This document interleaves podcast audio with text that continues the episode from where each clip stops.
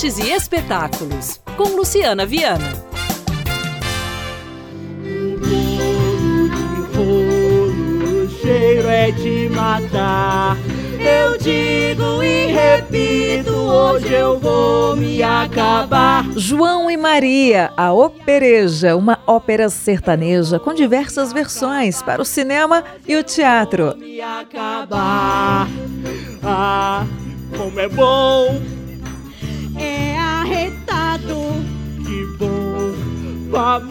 Em João e Maria, a Opereja, a fábula dos irmãos que se perdem na floresta, escrita pelos Grimm, é levada para o contexto do sertão brasileiro. A partitura original foi transcrita para o xote, chachado e baião.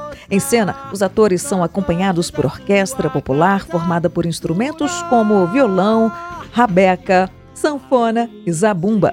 Para levar ao palco ainda mais proximidade com a aridez do sertão, a cenografia foi confeccionada por materiais como a juta, o vime e o sisal. Nos figurinos aparecem elementos como bordados de renda e chita em diversas tonalidades de terra.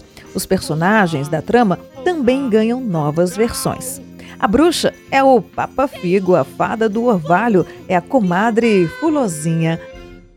O Saci Pererê, os cangaceiros e bacuraus também habitam a Caatinga, onde João e Maria se perdem quando vão colher pequi para o jantar. Em vez de chocolate, a casa de doces é feita de tapioca, pé de moleque, bolo de rolo, cocada, doce de leite, tudo isso no palco.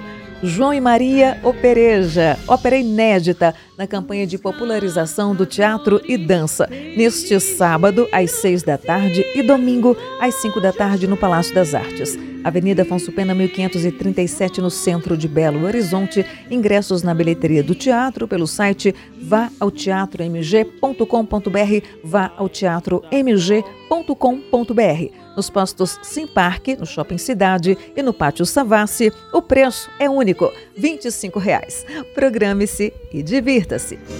Ouça, ouça, Bacurau.